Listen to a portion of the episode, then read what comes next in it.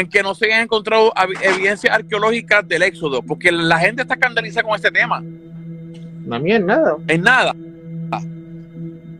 No, porque eh, siempre se ha enseñado, al menos exceptuando líneas más, más ortodoxas, que los números de la Torah son exagerados.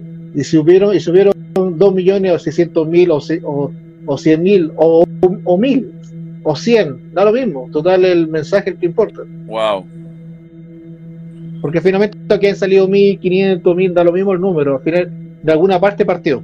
Los números pueden ser siempre exagerados porque la antigüedad, ¿cómo censan? Ah, que ahí salimos 2 millones de personas. ¿Cómo saben eso? Son números que se colocan, o 600 mil, son números que se colocan nomás. Es un dato interesante eso, eso, que, está, eso, eso que estás hablando ahí porque son datos son datos teológicos, eh, como el número 40, el número 7, el número 8, tienen un, significado para la Torah, pero, pero no, no significa que sea esa cantidad, son números referenciales. Wow. Porque nosotros tenemos súper claro que si hubieran salido dos millones de personas, Egipto se va a la ruina.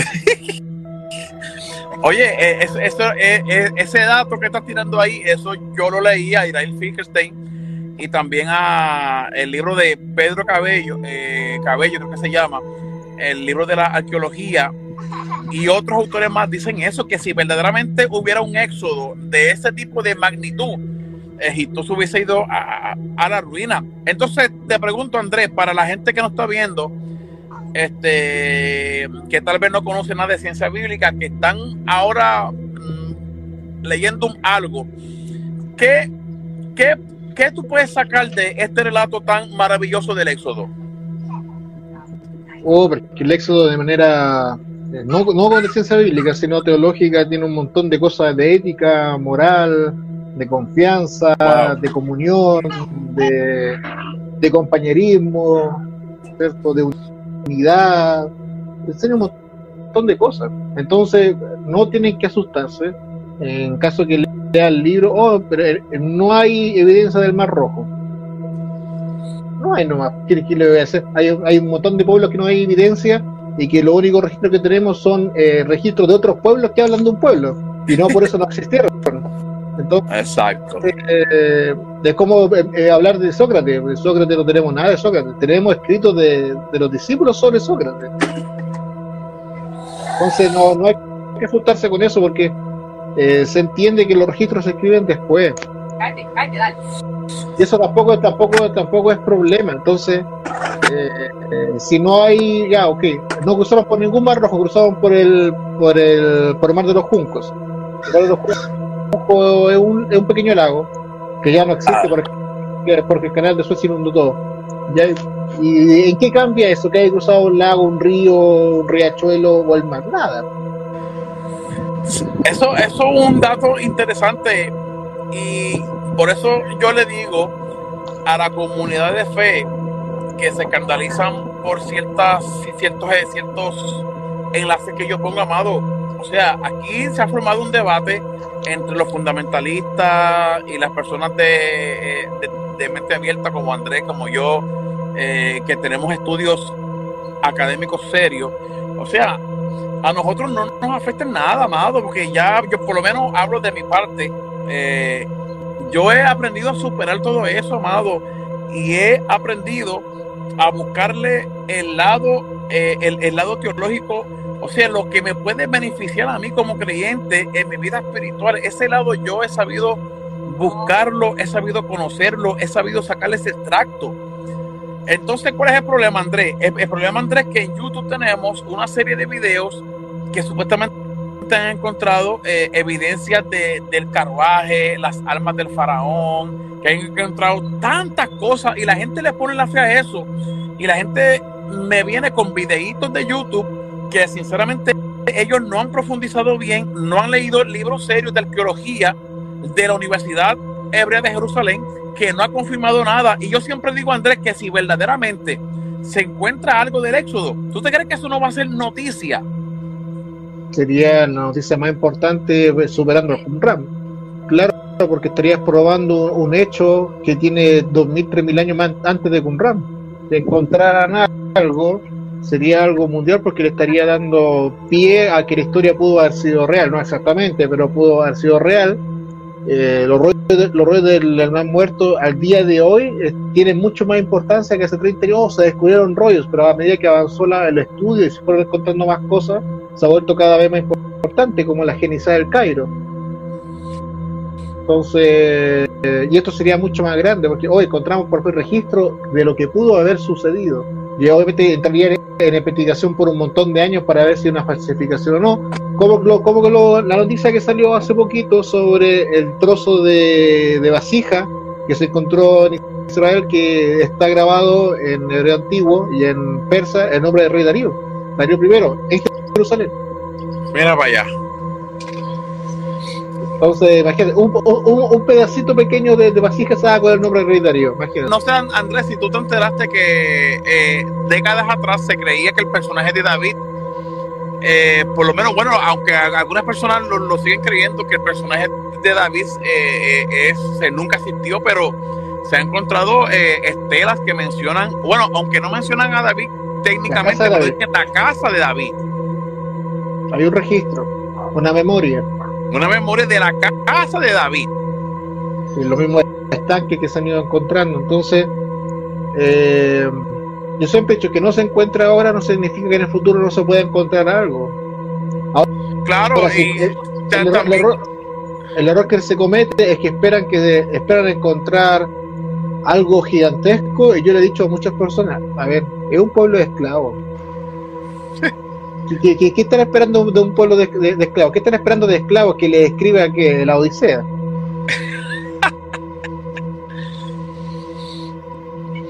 Entonces también hay, que, ah, también, también hay que recordar, Andrés, que hay lugares en, Israel que no, y en, y en, ciertos lugares que tienen que ver con la Biblia, que no se les permite eh, hacer excavaciones. Sí, en tierra jordana eh, y Administración Palestina está prohibido excavar.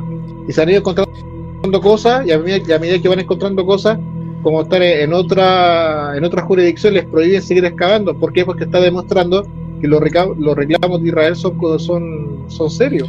Que son tuvimos antes que todos ustedes. Wow. Oye, ah, eh, yo, bueno, Andrés, yo por lo menos soy de, las personas que cuando me leo un libro arqueológico como el de Ira de que me he leído, no lo he leído todo, no, no lo he leído todo eh, completo, soy, soy honesto y sincero, pero he leído bastante, un 75% de ese libro lo he leído, he hecho mis notas y donde yo voy técnicamente es la parte del éxodo.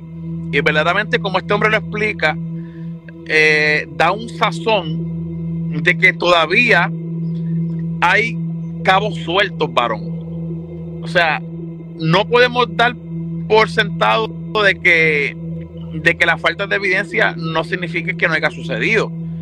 Eh, posteriormente, en años más tarde, uno nunca sabe que, puede sorprendernos, porque antes que se encontraran los rollos de Qumran, casi nadie sabía nada eh, tan profundo del Qumran. Cuando se, cuando se encuentra estos rollos de Qumran, se sorprende el mundo.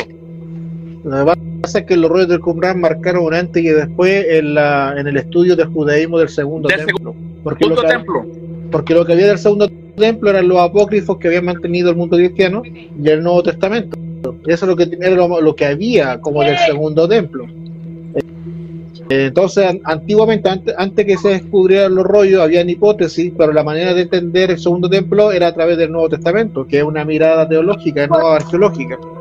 Y eso cuando aparecen los roles del Qumran, ¿no es cierto? Que a través de este beduino, y aparece Roland de Vox y, todo esto, eh, cambió el paradigma completamente, porque lo que se creía no era tan así, y hay otras cosas que se, que se confirmaron y otras cosas que cambiaron, y que hasta el día de hoy sigue investigando, que en realidad no era un pensamiento unitario, sino que era un pensamiento muy pluralista en la época, dividida en, muchos en muchas eh, en muchas sectas de, muchos tipos de pensamiento, cada uno pensando que era la, verdad, ¿no es cierto?, que Dios se le había revelado y eh, que no era exactamente como se pensaba. Y hasta el día de hoy sigue cambiando, cada vez sigue saliendo información.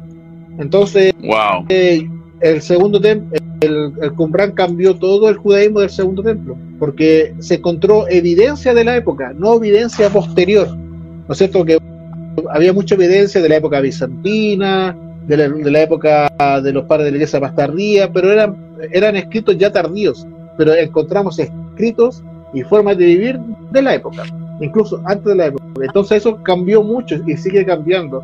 Eh, por eso ya no se puede leer las cosas de la misma manera y, estudiar de la misma manera. Ahora, cuando se, han ido encontrando las estelas, los pozos, los ríos, eh, estas vasijas, ¿no es cierto?, que hablan de Rey Darío o que hablan de la Casa de David, a, medida que se van encontrando cosas, se sigue cambiando la manera de ver el pasado, porque va saliendo pequeña evidencia esta aguja en el pajar, que eh, puede tomar siglos o decenas de años más para descubriendo cosas nuevas y puede que nunca nunca entendamos bien lo que lo que había realidad pero es el es el, desafío lo vimos por eso el tema del éxodo en que no afecta en nada también se enseña que el relato de Caín y el relato de Abel es una disputa entre entre los agrícolas con los ganaderos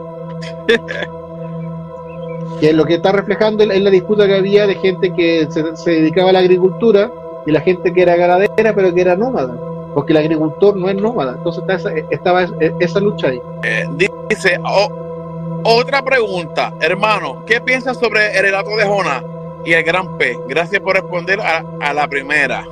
Es que, es que el relato de Jonás, primeramente, el libro de Jonás técnicamente tiene problemas geográficos.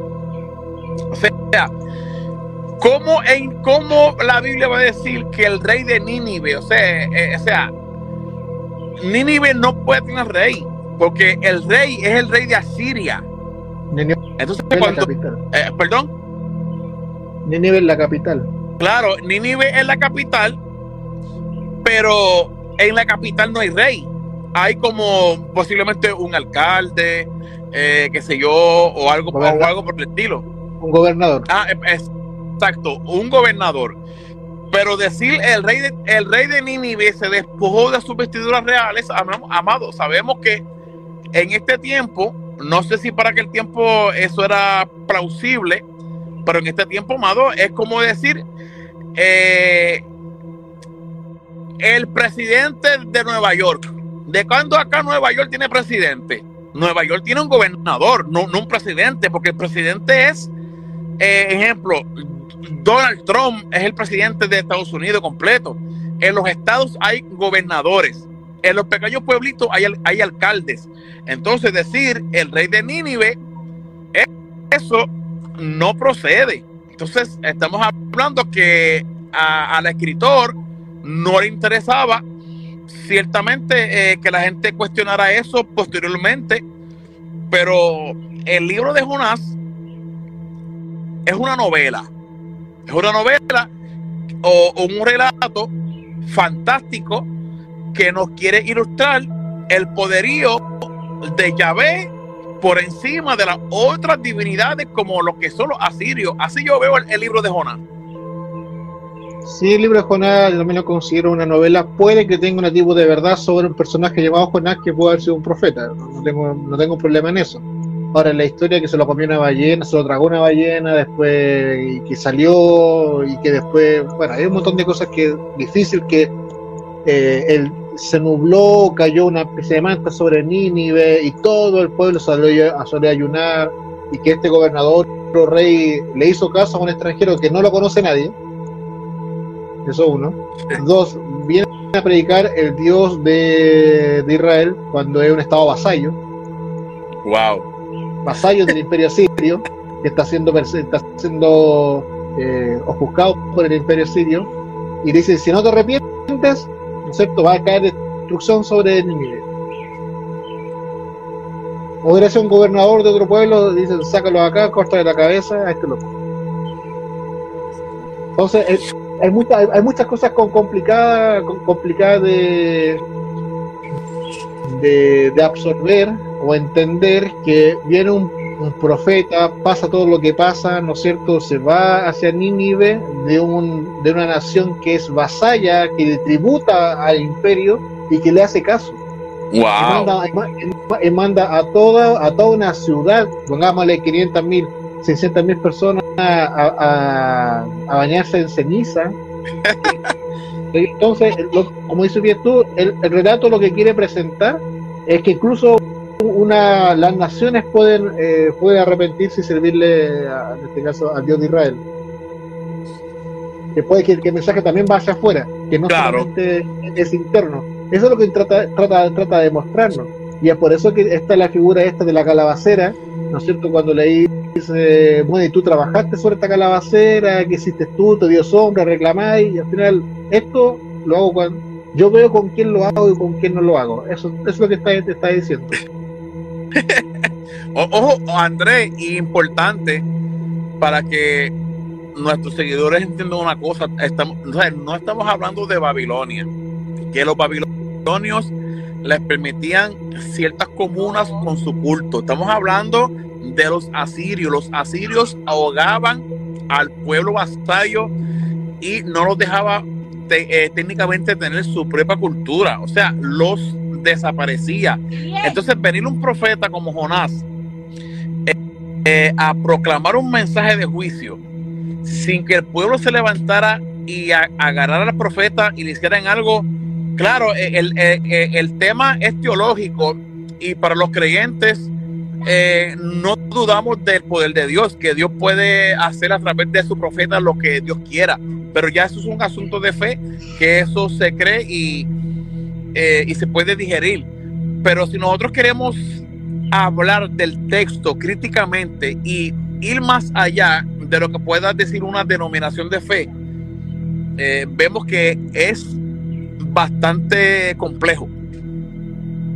De que, bueno, voy a, voy a hablar un poquito de, de lo que venía hablando tres. Sí, contradíceme todo lo que yo dije. No,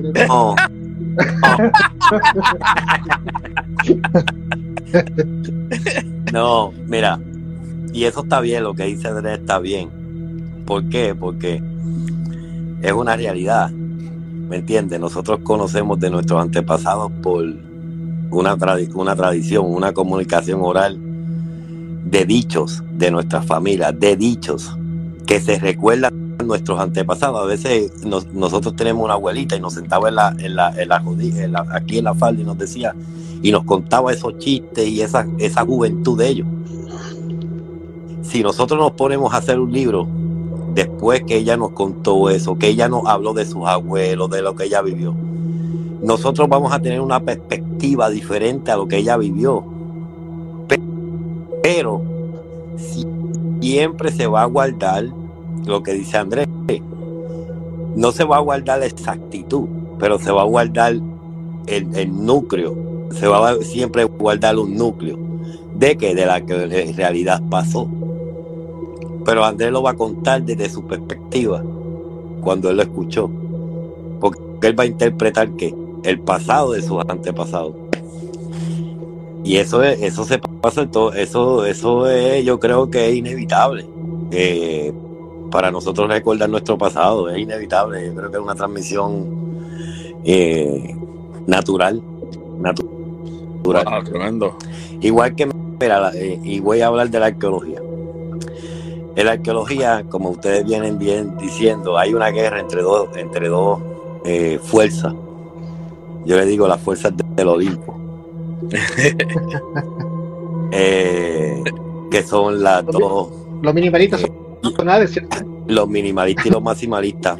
Y esto, y esto no, y esto está en todos lados. Hay maximalistas y minimalistas dentro de los creyentes. Dentro de las eh, eh, creyentes, creyentes. Y hay maximalistas y minimalistas pues, de todo. Hay agnósticos, ¿me entiendes? No, no hay una. No por ser eh, minimalista, eh, tiene que ser que tú eres un agnóstico, un ateo. Claro, claro. Hay minimalistas creyentes, igual que hay maximalistas ateos. Eje. Sí, que le dan, que le dan valor a como porque ellos, ellos lo pueden tomar, un ateo puede tomar como una historia literaria como un libro literario, pero le va a dar, le va a dar valor a ese escrito literario y ya lo convierte en que un maximalista porque está defendiendo lo escrito. Exacto. Eh, y, eso está en lados. Es, un balance, es un balance, pero donde más se marca es la arqueología. En la arqueología, eh, ellos se dan duro, porque es como dice Andrés, a suponer nos conseguimos un canto de piedra o un, o un descubrimiento, y ese descubrimiento va a una mesa, y en esa mesa vienen los dos grupos los, dos grupos vienen a analizar la misma pieza arqueológica. Ellos le van a implementar sus criterios, le van a, le van a implementar su metodología y van a tener un resultado al final. Van a ser contrarios. Algunas veces hay unos medium que dicen lo acepto y se reformulan. Hay unos que no. El minimalista te va a decir, por ejemplo. Eh, ok, ok, ok, ok pero, pero, pero el minimalista, según Andrés, es de la Universidad de, Tel Aviv. De Tel Aviv, sí. Es una universidad y ahí mismo también está la de la Universidad de Albright. Y yo creo que es una ala, es una ala de la de Tel Aviv. Es una universidad de William Fowler Albright. Él fue un arqueólogo eh, bien prominente para el tiempo de él y fundó una, una, una universidad arqueológica en Jerusalén en, allá en, Israel, porque en verdad no, no me recuerdo dónde es. Se la, vi en la costa de Jerusalén en la montaña. Para que, tenemos los, arqueólogos y, de ahí, y los arqueólogos de pues, la. De ahí sale lo, que se conoce los albrayanos, de que viene de la escuela de Albright, de a los albrayanos. Oh, ok, pero eso, esos albrayanos son judíos o no? No, no, eso eso es como decir maximalista y minimalista. Si son, salieron de esa universidad, salieron de esa escuela. Ok, ok, ok. ¿Me entendiste? Eh, y eso es una queja. Y lo que hacen ellos es que ven esas esa piezas arqueológicas y cada cual tiene su resultado. Eh, uno te puede decir, eh, mira, esta pieza, vamos a hablar de, de, de la pieza arqueológica, pues que habla del reino de David pues los minimalistas decían que David no, no existía el reino de David. David no, existía? No existía el reino de David, eh, no, no tenían eh, por eh, lo que pasa es que hay que tener, voy a hacer un disclaimer aquí, un punto, un punto, un paréntesis. Cuando un arqueólogo, y esto te lo puede decir, por ejemplo, William Deaver, que es un arqueólogo, cuando un arqueólogo los arqueólogos trazan una, una, una cronología y en esa cronología ellos le tienen que dar vida a la arqueología. ¿Para, para qué? Porque si, ¿para qué? Para ellos trazar, para seguir caminando. ¿Me entiendes? Ellos trazan que le dan vida a la arqueología para trazarla, para, para poderla transmitir a la realidad histórica. Si yo no le doy vida a la pieza arqueológica, me quedo con un canto de piedra que yo no sé qué es. No la puedo vincular con nada. ¿Me entiendes? No la puedo vincular con nada. No, no tiene trasfondo. Pues tengo que buscar trasfondo. Le tengo que dar vida. Al darle vida, yo tengo que ir a la historia. ¿Me entendiste? Ahí ellos lo que hacen es, ok, encontraron algo de David. ¿Qué hacen, qué hacen ellos, los minimalistas? como ellos no escriben en piedra porque no hay arqueólogo que le podamos eh, decir eh, escribió en piedra, no, porque ahí hay unos que son duros y los alemanes voy a hablar de eso porque voy es un punto que quiero tocar de los alemanes, de la escuela alemana, de los minimalistas alemanes. Oye, eh, Jorge, antes que, pero que interrumpa, antes que continúe, quiero responder algo que escribiste que me di cuenta. Dice: Cuidado, Andrés, que hay muchas hipótesis que se han convertido en verdades. Voy para allá, voy para allá, tranquilo. Pero eh, lo que dices tú es correcto. Troya era una hipótesis hasta que se encontró. Sí, voy, pa, voy, a, voy ahora para allá. Y hay otras que se han convertido en verdades y, y, son vienen de base de hipótesis, de base de la crítica literaria. Pero voy para allá, voy a explicar eso también. Mira, eh, cuando encuentran lo de David, los minimalistas lo que hacen es que hay uno que los, especialmente los alemanes que hacen, ah, tiran esa pieza y le dan un valor, ¿me entiendes? Eh, bien desviado, porque ya ellos tienen un trasfondo de un antisemitismo, lo tengo que decir, lo tengo que decir, lo tengo que decir, lo tengo que decir. ¿Un antisemitismo? Sí, la academia, hay que tener cuenta con la academia alemana. ¿Por qué? Porque ellos cargan un antisemitismo. Y eso yo lo he, leído de muchos libros de académicos de aquí de Estados Unidos. De, y no lo estoy hablando, como William Dibel habla de eso, que hay que tener cuenta con los académicos alemanes cuando hablan del pueblo judío porque ellos quieren borrarle y siempre están, eh, lo que ellos tienen es un uh, negacionalismo, de negarse. Un negacionismo lo que intentan eh, al día de hoy hacer con la Shoah, borrarla de la historia que nunca pasó. todo, todo es un negacionismo.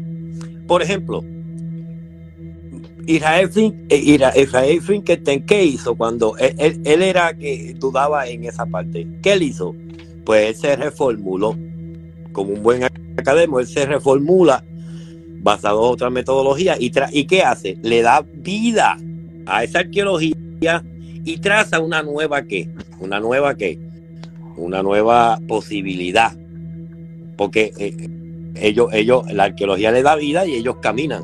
¿Para dónde? Para trazar posibilidades dentro de la historia. No hay nada escrito en piedra ahí. Ellos se caminan y, la arqueología es la que los lleva. Pero si ellos no le dan vida a esa arqueología, no, no pueden caminar. Y ellos, ¿qué hacen? Ok, se reformuló, él se reformuló, tiene una expectativa ahora eh, nueva.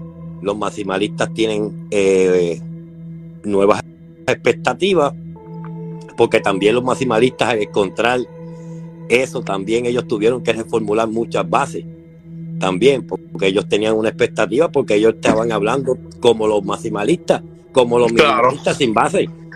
Los maximalistas estaban hablando sin base, igual que los minimalistas, hasta que apareció que la, pieza arqueológica. Ahí los dos, uno se ve, uno se ve, eh, el, que, el que estaba diciendo que no, pues se ve un poquito afectado dentro de la opinión pública, pero feo se ve si él todavía dice que no se va a reformular por ese hallazgo arqueológico.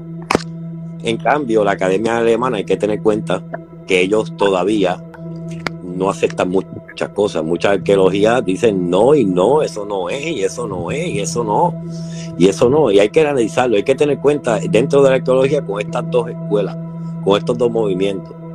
¿Por qué? Porque los libros no dicen soy maximalista y soy minimalista tú tienes que detestarlo.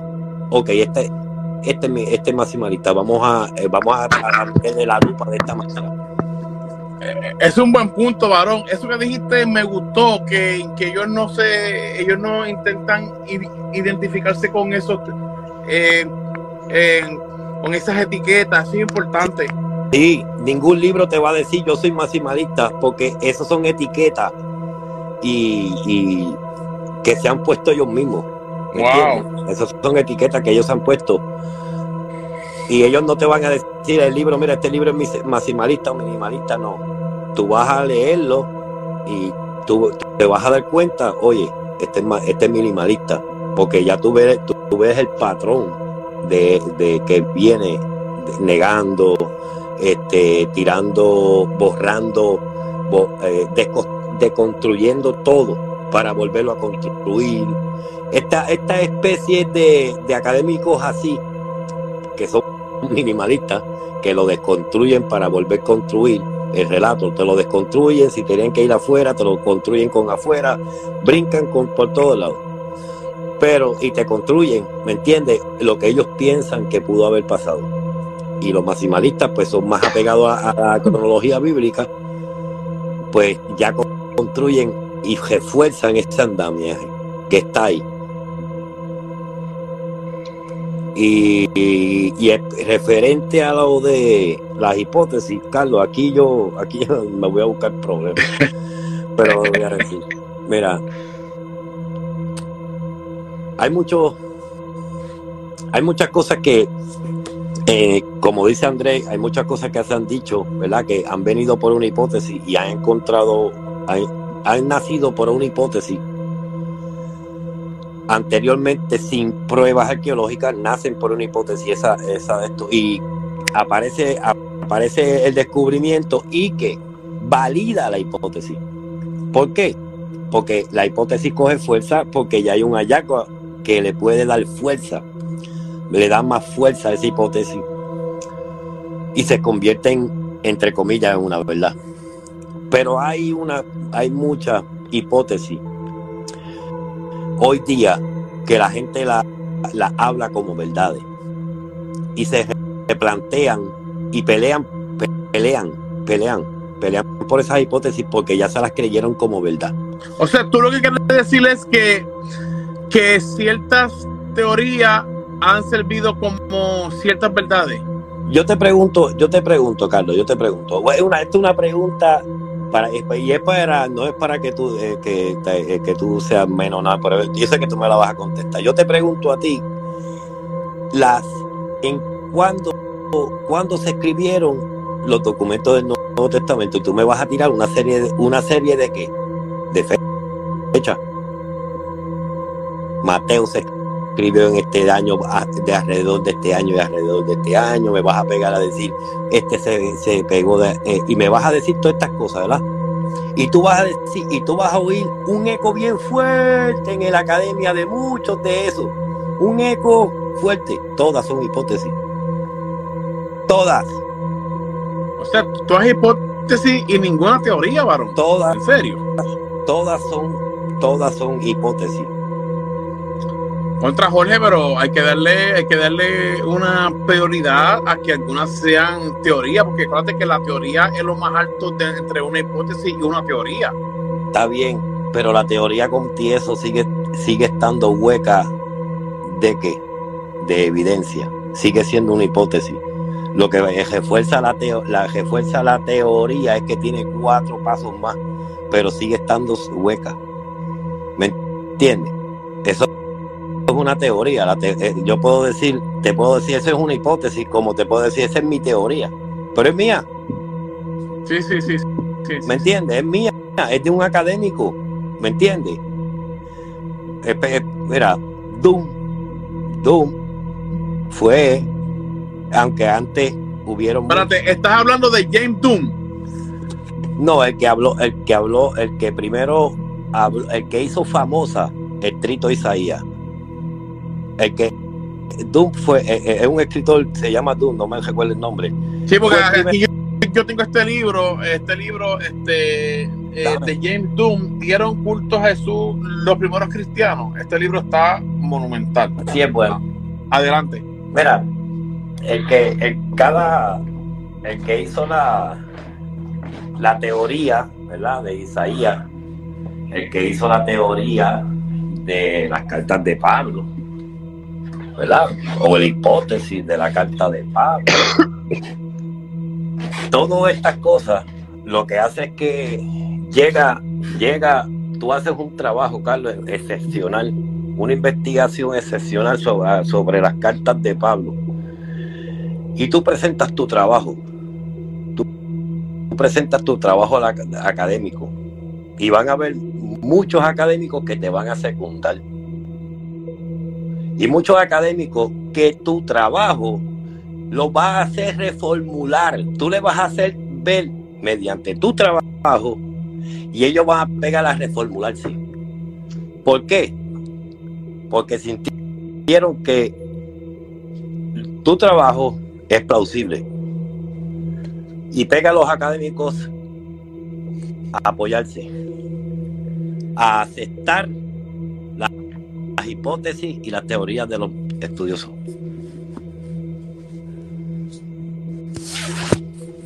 Y así sucesivamente.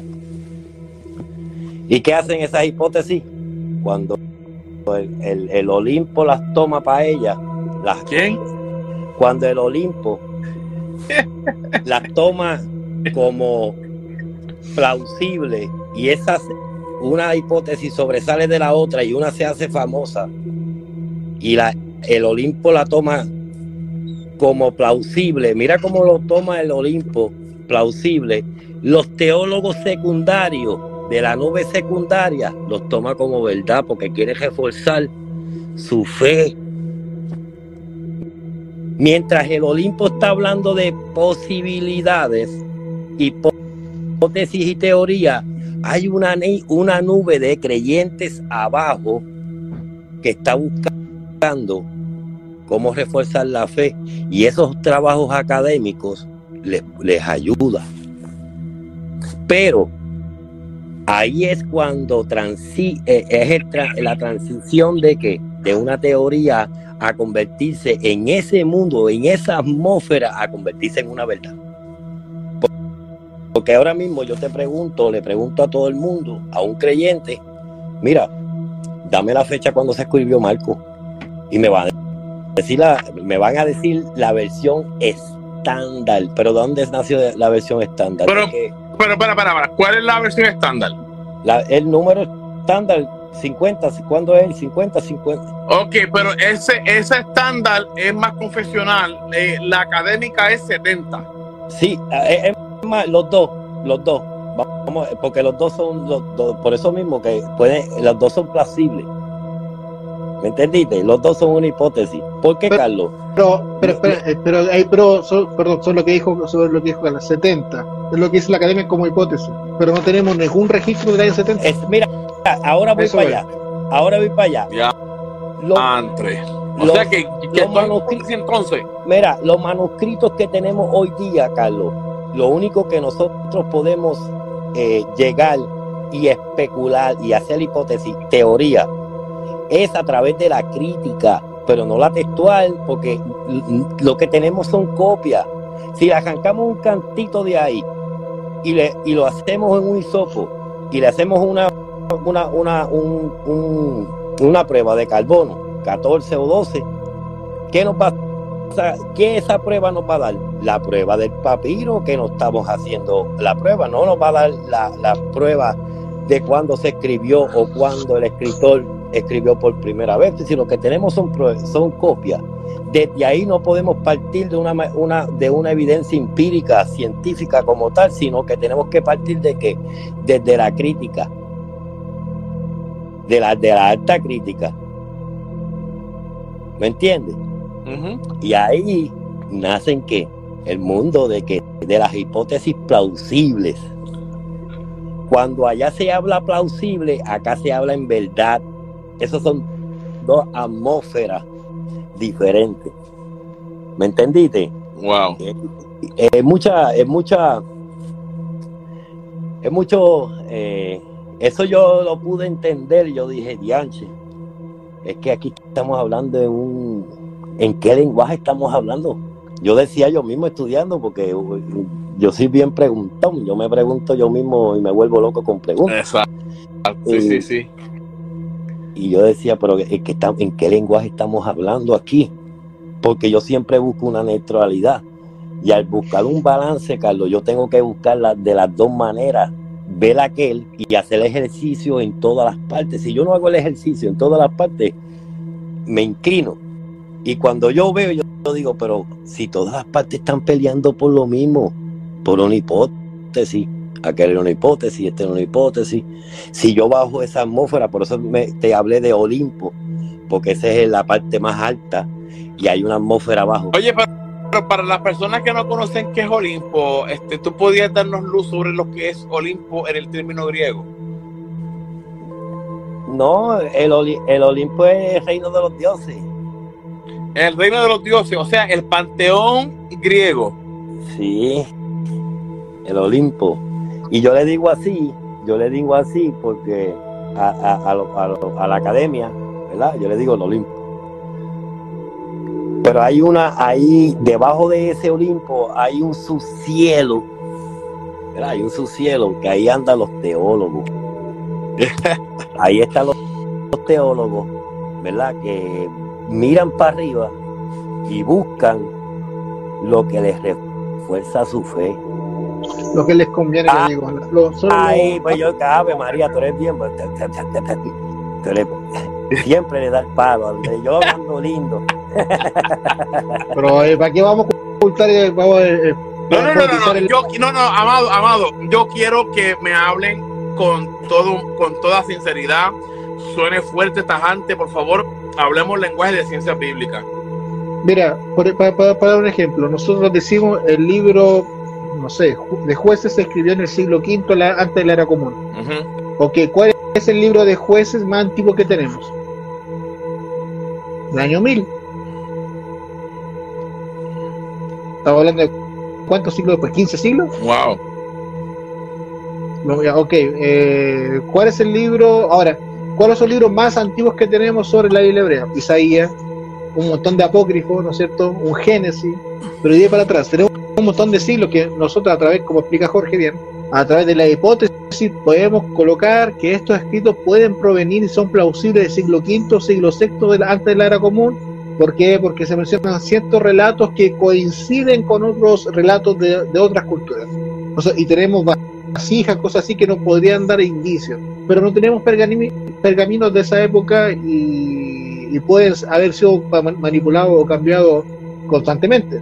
Y es por eso que Qumran se volvió importante, porque en esa época ya encontramos vestigios de un libro de Isaías que está prácticamente igual, con algunos cambios, pero en su mayoría a lo que tenemos al día de hoy, según lo que transmitieron la mazoreta. Ok. En el Nuevo Testamento pasa exactamente lo mismo. ¿Cuál es el códice del papiro o, o cosa más completo, más antiguo que tenemos? Tres siglos después, cuatro siglos después. Y los papiros que están, que están eh, incompletos dos siglos después. Pero según lo que nosotros vemos, en Marco pudo haber sido escrito, pudo haber sido escrito y es plausible en el año 70 por esto, esto y estos factores. Pero no tenemos ningún papiro del año 70. ¿Me entiendes? Entonces pudo haber cambiado muchas cosas. O pudo haber sido manipulado, como se ha demostrado, muchas cosas. Espera, espera, espera, espera. Tú estás diciendo que no tenemos papiros del, del año 70, Andrés. No existe. ¿Cómo que no existe? Pero, y, y, ¿Eh? y, y- y eso que dice Piñero, que, que, que el mundo cree que, que, que Marcos se escribe en el año 70. Sí, Una pero cosa es que se crea que se escriban, otra cosa es que tengamos un papiro. ¿Cuál es el papiro más antiguo que tenemos incompleto? Tesalonicense. Eh, ¿A qué problema nos metemos ahora, varón? Por eso te estoy diciendo que, eh, por eso estoy diciendo que, eh, como dice viejo, es plausible que se pudo haber escrito por, es- por estos términos en este año. No tenemos sin ningún papiro escrito de ese año, no tenemos ninguno. Lo más antiguo que tenemos es un texto incompleto de tesalonicenses del, año, del, del siglo II.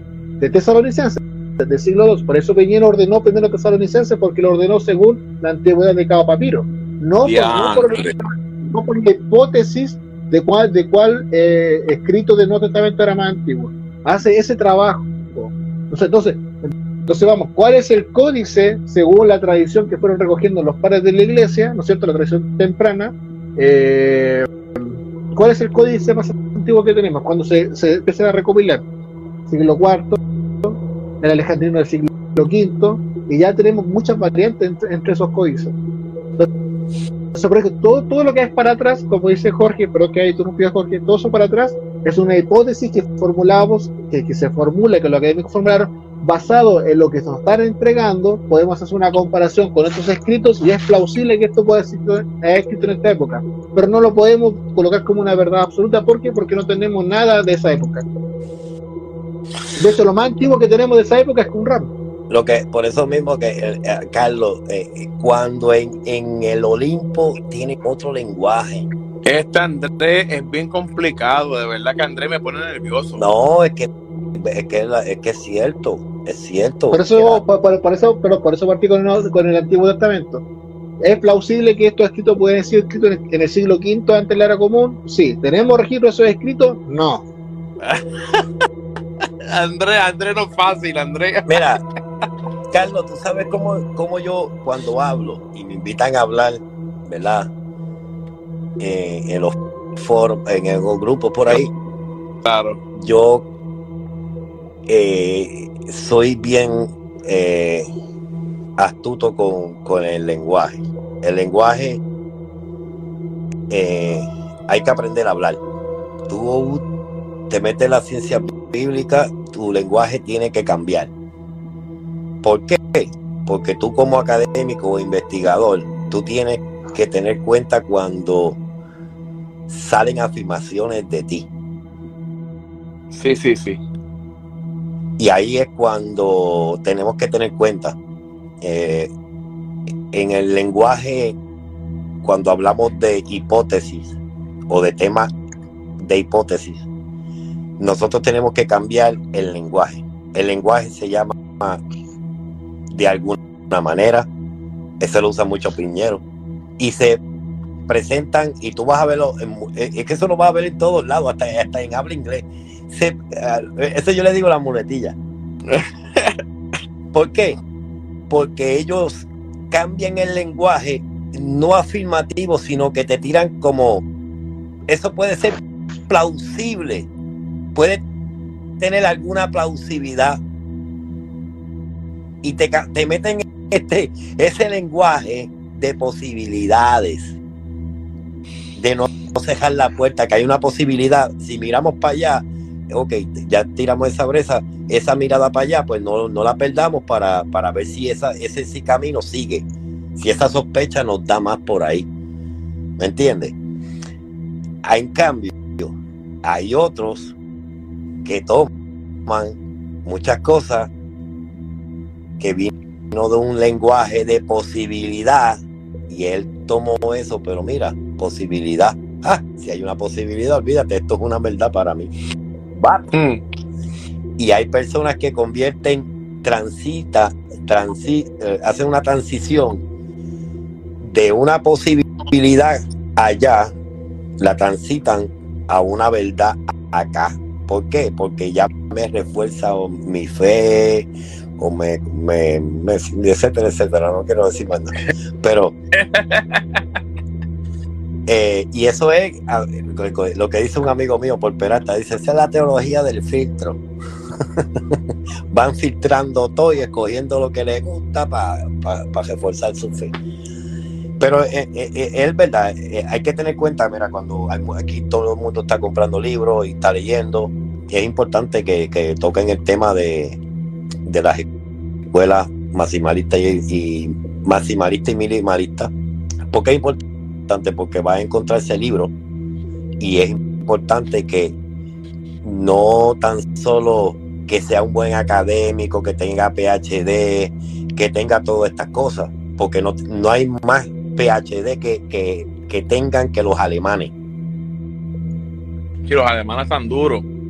Mira, Carlos, yo eh, aquí yo tengo mucho de, de, de, la editorial Brill. Casi todos los alemanes salen por ahí. Y los franceses. Cuando tú ves esa, y envías al, al, escritor, al académico, mira, esa gente puede ser astronautas de la Biblia. astronautas de la Biblia pueden ser. Son unos, eh, es que en verdad son bien preparados. Sí, son sí. Bien preparados. Tienen, tienen una, eh, eh, una erudición ah, bien elevada. No, tienen una alta crítica, pero mire, váyame, pero mire, la mejor la, eh, yo, es la mejor. Hay uno, como, es como todo, es estudiar y, identificar las escuelas. Ok, este autor es un maximalista. Pues vamos, vamos a meterle esta lupa, vamos a ver cómo él habla de las cosas. Eh, hay un sentimiento también, más también cultural, que eh, me entiende, cultural de ellos que es el antisemitismo. Hay que tener cuenta los, los autores, tú sabes, la academia alemana eh, la acusan, la acusan de eso, la acusan de ser antisemitismo, que hay que tener cuenta con los parámetros que ellos toman, hasta donde ellos llegan, porque ellos llegan a, decir cosas para desaparecer Israel. Wow. Que no, nada de nada, nada de nada. Esto es un negacionismo, pero mire, que ellos tienen que venir, a, le tienen que probar uno por uno. Mira, yo vi un, yo vi un, un, artículo, Carlos, que él estaba explicando, ¿verdad? Y, estaba medio como que, lo, él, estaba como medio, eh, el artículo era como que él tenía como un poquito de sarcasmo. Y él decía esto, mira cómo él se expresaba. Él decía, ¿cómo, cómo, ¿verdad? ¿Cómo podemos probar la historia de Israel? Y él estaba peleando, midiendo los pesos, los pesos evidenciales cuando yo digo pesos evidenciales, porque él era evidencialista, él me decía, él decía, ¿cómo podemos probar la historia de Israel cuando sus escrituras son más jóvenes? Y decía, y citaba, y citaba unas cartas, y citaba unas cartas de los griegos, decía que este texto es joven. Y, le, y decía, ese texto ha pasado por un montón de problemas, de cambios y evoluciones durante el tiempo. ¿Cómo tú me vas a probar a mí con ese texto joven, con ese relato joven, que el Gilgamesh, que aquel es tres veces más antiguo, que cuál dice la verdad basado al peso evidencial. Ay, ay, ay, ay, ay. Eh, yo tragué hondo, no era conmigo, y yo hice, me jalé por aquí, yo dije, yo tragué hondo y yo digo, wow, eso es un, eso es un pensamiento minimalista. Para que vean, y yo, porque era, era alemán. Y yo decía, wow, que ellos no lo cogían de tanto, y etcétera, etcétera, etcétera. ¿Me entiendes? Mira cómo ellos pesan la evidencia. El relato de los hebreos es un relato joven. Los, los documentos que tenemos son jóvenes. Ok, pero pero cuando tú dices joven, eh, como dice Andrés, de, tenemos evidencia de escritos desde el siglo VI hacia abajo. Mira, lo, más que podemos tener es, que confirmen lo que tenemos es el Qumran. ¿Verdad? El Qumran. lo más antiguo que tenemos Qumran. Qumran. La Septuaginta que tenemos hoy son copias de una tradición este, de la Septuaginta, porque la original no la tenemos, que es del siglo II. Son copias. El Qumran en físico como físico, tú sabes, eh, es el Qumran, lo que se haya encontrado en el Qumran. Ese, esa documentación, echarla a pelear con la documentación de otros relatos que, que, que confrontan la Biblia, echarla a pelear. ¿Cuál fue primero?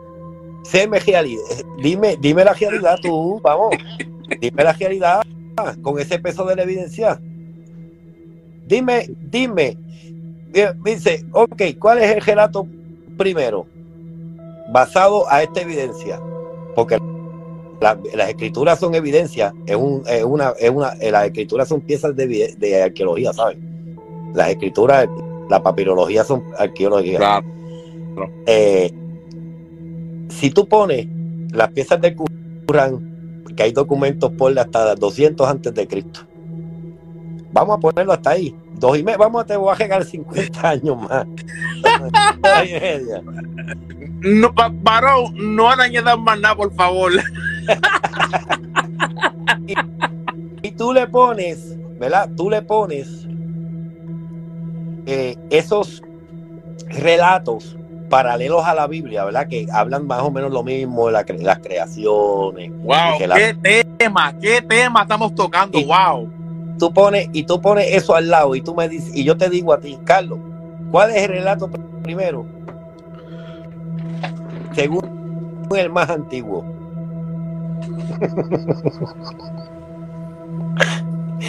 muerto en la olla. Muerto en la olla. Eso es muerto en la olla automático. Eso es un minimalismo brutal. Yo te un, yo te ahora mismo yo te acabo de aplicar un minimalismo para matarte. Sí. eso es minimalismo alemán. Estos pensamientos que yo te que tiré a, ti es un pensamiento que yo había visto en, los análisis alemanes. Porque son, eh, tienen un y también tienen un lenguaje eh, brusco. Oye, haciendo un paréntesis, eh, perdona Jorge, no sé si vieron una noticia que la Iglesia Católica está en contra del pensamiento alemán. No sé si vieron esa noticia hace poco, que la, tiraron hace unos días atrás, que el, el Vaticano está denunciando eh, el pensamiento alemán que va en contra de la escritura. Eh, eh, lo que pasa es que eh, la iglesia alemana tiene, la iglesia alemana es liberal. Sí, sí, sí. Oye, al- eh, al- la, al- la mayoría del libro son alemanes, autores alemanes. Sí, y, y no, no, eh, eh, eh, ellos tienen, ellos tienen la academia, eh, ellos son los duros. Eh, la- la- el, la- el segundo que lo, lo secunda no es Israel tampoco, ¿sabes? Es Estados Unidos. ¿Qué? Sí, la Universidad de Yale. Ah, bueno, sí, sí, es así, es así. la- la- y después va, y después sube otra vez, sube para allá, para los, para, para Oxford y las universidades de Reino Unido. Uf, Oxford, varón. Estudiar en hay- Oxford. Ahí, ahí es Eh, paréntesis, perdón, ¿te acuerdas de lo que te dijo el profesor que escribió, bueno, lo viste con Alonso, el profesor que escribió el tema de Jesús? Eh, ¿Cómo que se llama este profesor? Eh, a- Alonso. Alonso. Él te dijo cuando mencionó los alemanes, cuando por la cuenta alemana, que son libros gigantes, y lo que él intentó hacer es que tomar lo importante de los libros y llevarlo algo más simplificado al español. ¿Por qué? Porque hay muchos lenguajes que es como adornar lo que ya está escrito. Cierto, cierto. Eso, eso sí, eso que dice Andrés es cierto, es, es cierto. O sea, que, sacó lo, mejor del extracto y lo hizo en un libro para en- entenderlo mejor, porque muchas veces eso, eh, eh, ese, eh, ese tipo de información académica o código, por decirlo así, se esconden en un libro de 600 o 1000 páginas. Sí. Yo tengo mucho, mira, Carlos, yo tengo muchos libros de la Academia de Habana, pero muchos, muchos y de Medium, que son Medium. De Medium, ¿cómo, cómo así? ¿Cómo, ¿Estás hablando de Medium eh, estilo espiritista? No. o qué? Medium, medium es que, que aceptan cosas maximalistas y, cos- y aceptan cosas minimalistas que no se definen en... en, en- en el medio. Ajá, no se En medio. te, te, te aceptan cosas de los minimalistas, tú sabes, soluciones y, y, y opiniones de los minimalistas como aceptan maximalistas. Y de, ahí, y- y de ahí parten. Me gustan mucho eso y los trato de identificar, son identificables, porque ellos te traen las dos posiciones, te las traen al, al libro. Por ejemplo, el, el, el, el, autor que viene y te trae su opositor o la oposición de la posición que él tiene o que la va a analizar es que tú vas, estás viendo un maximalista versus un minimalista. Lo que pasa es que ellos no hacen debate. Ellos eh, se estudian las opiniones. Ok, este, ya, llevamos dos horas y el tema está súper buenísimo. Quiero plantear, quiero plantear una pregunta para cerrarle este tema. El viernes, amado, los que nos están viendo y los que van a ver este programa grabado, eh, recuerden que esto que estamos hablando va a estar colgado en nuestro canal de Spotify solamente en audio, porque esto hay que subirlo en audio a Spotify porque lo que está hablando nuestro compañero Andrés y nuestro compañero Jorge Berli, que se suma a, este, a esta tertulia académica, es, es sumamente increíble, buenísimo. Yo me estoy gozando de una manera que ustedes se imaginan. Entonces, amado, este viernes, escuche bien, este viernes a las 7 de la noche, nuestro compañero Berli, junto con nuestro compañero Andrés, panelista del portal, vamos a estar tocando el tema sobre el mesianismo desde la perspectiva crítica. Así que no se lo pierda, amado, que esto va a ser fuerte y contundente. Así que los invito y no se lo pierda este viernes, amado. Tiene cita en el portal. Andrés y Jorge, entendemos, conforme a lo que hemos leído, lo que hemos estudiado, de que técnicamente no se menciona el nombre de, de David, sino que se menciona la casa de David como indicio de que un personaje llamado David hubiese existido. Ahora bien, de Salomón, ¿qué tenemos de Salomón? Conforme a lo que yo he leído, amado, de Salomón, no tenemos estela que hable de Salomón, no tenemos nada fuera, bueno, por lo menos no, yo no he leído nada que hable de la historicidad de Salomón y su templo. ¿Qué nos pueden decir nuestros amados panelistas? De Salomón, como bien dices, no hay nada. Wow.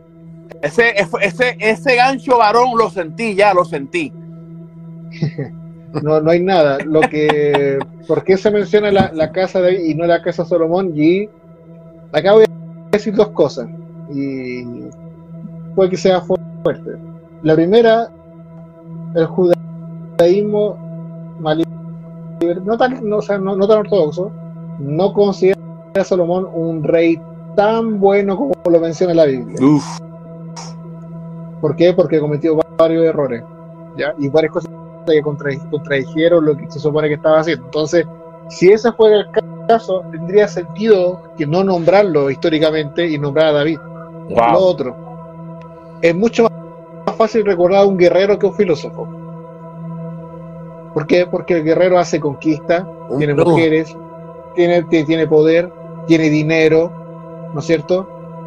Eh, y, la, y la historia de guerra en la antigüedad tienen un valor distinto al, al que tiene, entre comillas, el Pacífico. Entre comillas, el, Pacífico. Vuelvo a recargar eso.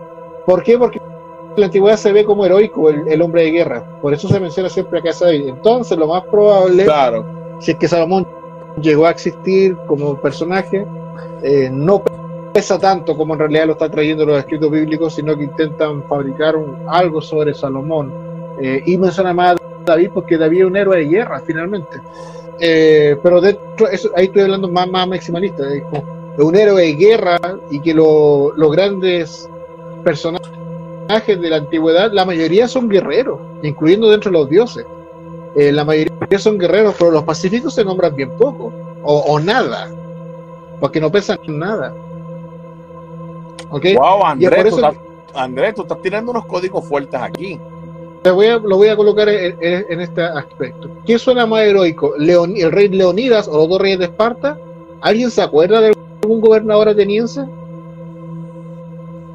Pero todos se acuerdan de Leonidas o de los espartanos, los grandes guerreros espartanos y poesías sobre los espartanos. ¿Qué tenemos de los atenienses? Los filósofos. Wow. ¿Y qué, y qué es lo que y quién, quién más conoce? Y la nadie hace una película de Platón, nadie hace películas de, de Sófocles, ni de Democles, ni de ni de Sócrates. ¿De quién hacen películas? De Leonidas, de, de Alejandro, de, de Ciro, de Darío, de Rey David. ¿Qué película de, de, de hombres pacíficos? Fome. Yo tampoco quería una película porque Fome de una película de drama. Bueno, eh, eso, lo, eh, este comentario como medio burdo que estoy haciendo ahora, en la antigüedad eh, tiene mucho más sentido. ¿De quién son las grandes epopeyas, las grandes canciones, las grandes epopeyas, poesías? Un puro guerrero, guerrero, guerreros luchadores. ¿De quién se guarda más, más registro? De los guerreros, de los reyes conquistadores. ¿De cuántos tenemos de gente que, se, que era pacífica y que se ponía a filosofar o a colocar ideas. Wow. con los dedos. Entonces, que tiene sentido que diga la estela de la casa de David porque hay una conciencia de un, de un guerrero. Pero no hay nadie, nadie que pesca al Pacífico. Si es que fue pacífico. por eso no hay evidencia, por eso es muy difícil reconstruir esa parte.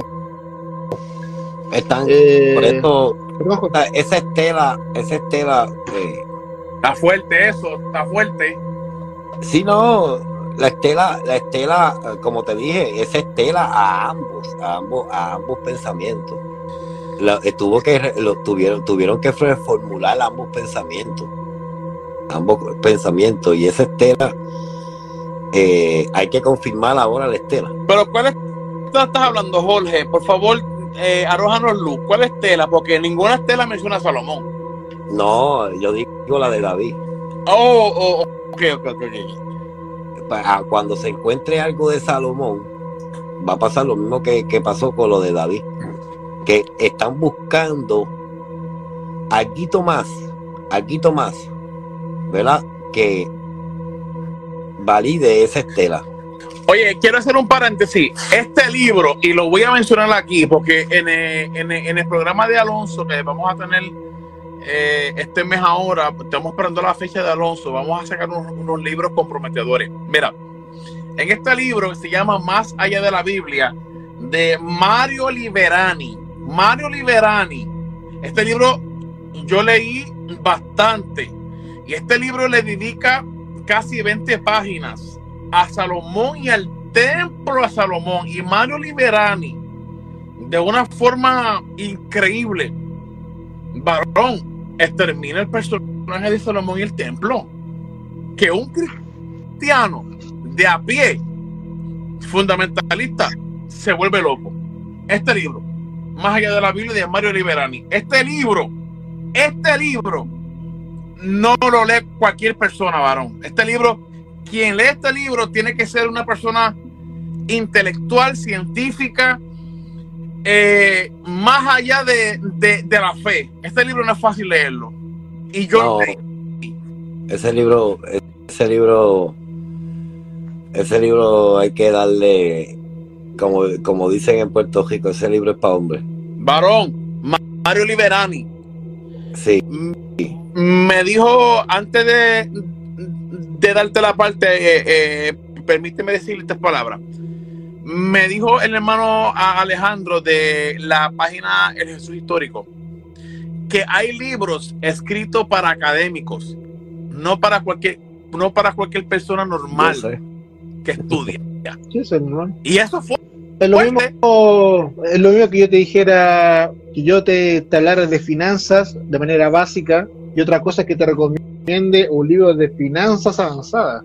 Que solamente yo lo voy a entender porque yo estudié eso. Cierto. Ah, yo, es lo mismo. Yo voy a, vamos a cejar con algo, voy a cejar con algo, con, un estudio chévere aquí que yo estaba viendo en estos días. sigue hablando ahí a lo que yo te voy a. Bueno, eh, de, de, estos autores hay varios y hay libros recopilatorios sobre eso.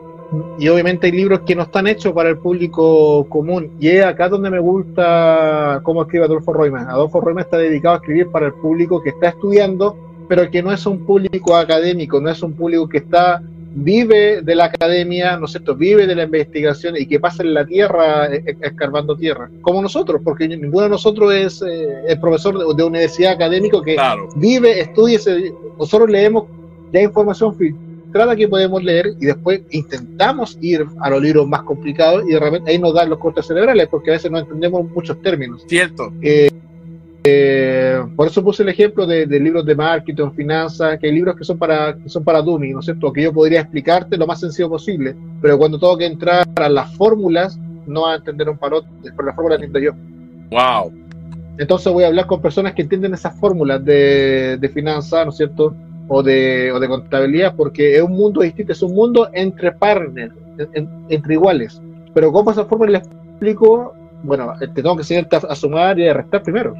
¿No es cierto? Y, de ahí aumentando de nivel a medida que vas estudiando. Entonces, eh, por eso hay libros que yo no entro a leer todavía porque no voy a entender, porque no está hecho para mí. Lo que intento buscar es un, libro que yo pueda entender, porque no, no saco nada con comprar, no saco nada. Esto es una recomendación para cualquier lector. No saco nada con buscar literatura que no voy a entender, porque para entenderlo tiene que haber estudiado algo primero. Oye, Andrés, a, lo que Jorge termina de, hacer lo que está haciendo, te voy a hacer una pregunta personal, varón. Y, disculpa, eh, si le quieres contestar, contéstala. Si no, está bien, no hay problema. Eh, ¿Qué libro a ti académico se te hizo un, poco complicado, varón, de leer, conforme a, tu judaísmo? si, si quieres la contesto, si no, no la contesto, varón, no, no hay problema, amado. Es que la verdad ninguno, porque yo vengo al revés. ¿Perdón? Para mí ninguno, porque yo vengo al revés. ¿Al revés? ¿Cómo, ¿Cómo así? al revés, que yo, no inicié mi estudio académico siendo religioso. Yo ya estudiaba academia siendo, siendo no religioso. Y ya. Entonces, todo lo que yo leí es como, eh, pues, está bien. Está, está complicado, sí. Entonces, cuando. Por eso que mi viaje fue al revés. El viaje de ustedes fue: primero creyeron, en lo que quisieron creer, y luego se pusieron a estudiar y le empezó a complicar lo que estaban creyendo. En cambio, yo vengo atrás, yo vengo con un background un montón de libros de arqueología y de historia desde atrás, siendo no creyente.